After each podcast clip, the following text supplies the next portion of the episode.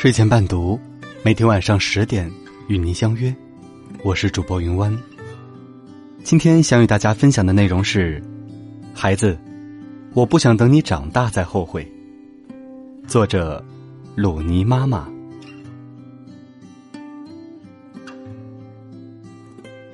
鲁尼快五岁时，经过慎重考虑，多地走访，我给他报名学跆拳道。小家伙一开始很喜欢。可是，上了两个月后，开始不耐烦了。一天晚上，他终于说：“妈妈，我今天不想去上课。为什么呀？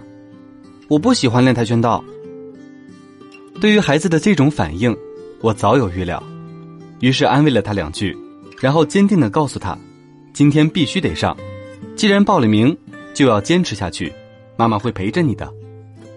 不去，我就不去。”他继续闹，然后感叹了一句：“大人真幸福，想做什么就做什么。小孩真不幸福，什么都要听大人的。”我告诉他：“很多事情你们小孩还不懂，不能做决定，就得听大人的。”在没有孩子之前，我曾告诉自己：“我要成为孩子的朋友，凡事跟他商量，绝不逼他做任何他不想做的事。”然而有了孩子之后，我的想法渐渐变了，我渐渐发现，父母绝对不可能与孩子成为朋友，尤其是在孩子小的时候，父母必须替孩子做出正确的决定，有时甚至要逼他们做不愿意做的事，尤其是学习。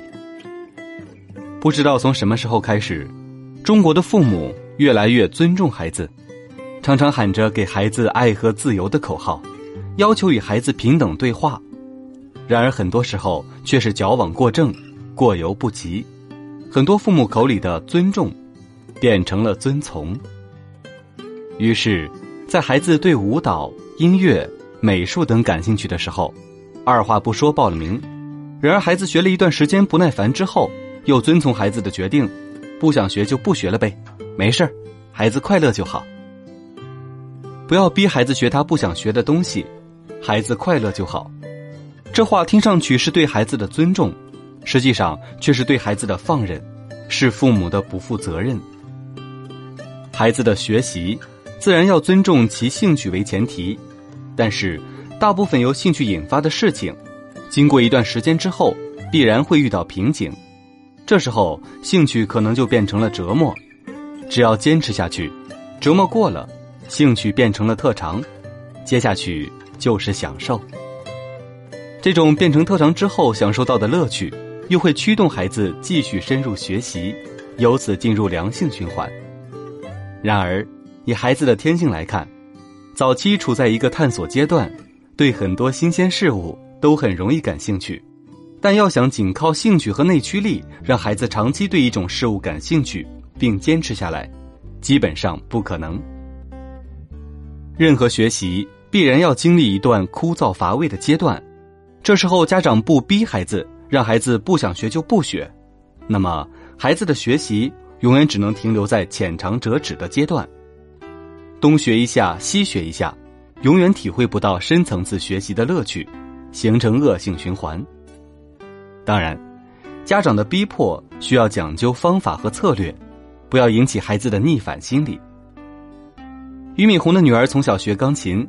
七岁时获得了温哥华少儿钢琴比赛第一名，八岁时就考了钢琴十级。当时他太太以为家里就要出一个钢琴家了，于是开始给女儿加量。本来是每星期学习一个半小时钢琴，增加到每星期五个小时。这时女儿一下热情骤减。就在她要放弃的时候，俞敏洪对女儿说了一番语重心长的话：“宝贝，长大后。”每个人都会有很多孤单的时候，如果那时我和妈妈都不在你身边，如果能有钢琴、音乐陪伴你，你就不会感觉到孤单了，因为你能倾诉。要不要继续，你自己决定，这是老爸对你的一贯原则。听完这番话后，他女儿不但没有放弃钢琴，反而更加自觉的练起了钢琴。后来，他的钢琴弹得越来越流畅。而且也开始对其他乐器产生了兴趣。学习从来就不是一件轻松的事，它不仅需要孩子勤奋刻苦，也需要父母耐心陪伴。我的一个同事，每周风雨无阻的送女儿去学钢琴，女儿上课，他也跟着记笔记、背乐理。结果，女儿学钢琴十年，考过了钢琴十级，他也跟着学会了弹钢琴。在学琴的过程中，他女儿也曾有过要放弃的念头，正是他的这份认真和耐心，才让女儿十年如一日的坚持了下去，让弹琴成为了女儿最大的爱好。所以说，真正的教育就是拼爹拼妈。一个优秀的孩子绝不可能横空出世，其背后必然有着父母付出的无数时间和心血。作为家长，我们都希望自己的孩子快乐，但那并不意味着什么都让孩子做决定，因为孩子还没有足够的见识和能力。在孩子还没有能力做决定的时候，如果什么都听孩子的，那还要父母做什么？抛弃要与孩子做朋友的念头吧，在孩子成长的道路上，父母应该做的是要担起责任，走在前面，成为孩子的引路人，告诉孩子，如果在人生的早期不好好学习，那么长大之后必然会后悔。蔡康永先生曾经说过一段话，我很赞同。他说：“五岁觉得游泳难，放弃游泳；到十八岁遇到一个你喜欢的人约你去游泳，你只好说。”我不会耶。十八岁觉得英文难，放弃英文；二十八岁出现一个很棒但要会英文的工作，你只好说我不会耶。人生前期越嫌麻烦，越懒得学，后来就越可能错过让你动心的人和事，错过新的风景。如果不想让孩子长大后后悔，父母就要承担起责任，在孩子想要放弃某项学习的时候。对他说一声：“孩子，再坚持一下，我陪着你。”引领孩子走出小小的舒适区，带着孩子走过前面那段不怎么顺利的道路后，他才能体会到付出后收获的喜悦，这才是给孩子真正的快乐。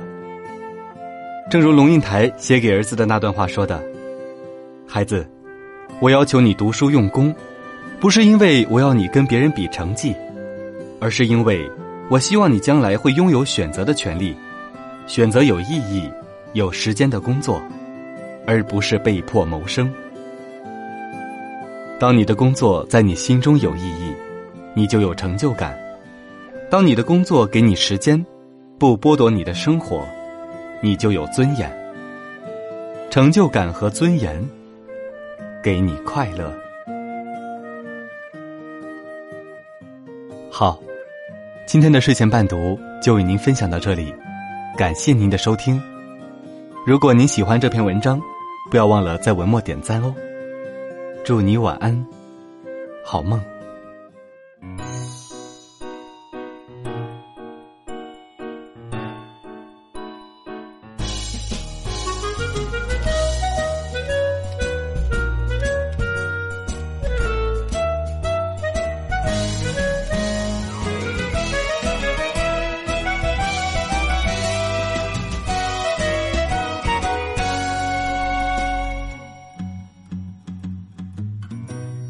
边的榕树上知了在声声叫着夏天，操场边的秋千上，只有蝴蝶停在上面。黑板上老师的粉笔还在拼命叽叽喳喳写个不停，等待着下课，等待着放学，等待游戏的童年。总是要等到睡觉前，才知道功课只做了一点点。总是要等到考试以后，才知道该念的书都没有念。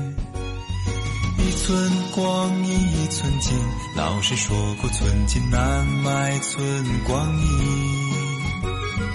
一天又一天，一年又一年。迷迷糊糊的童年。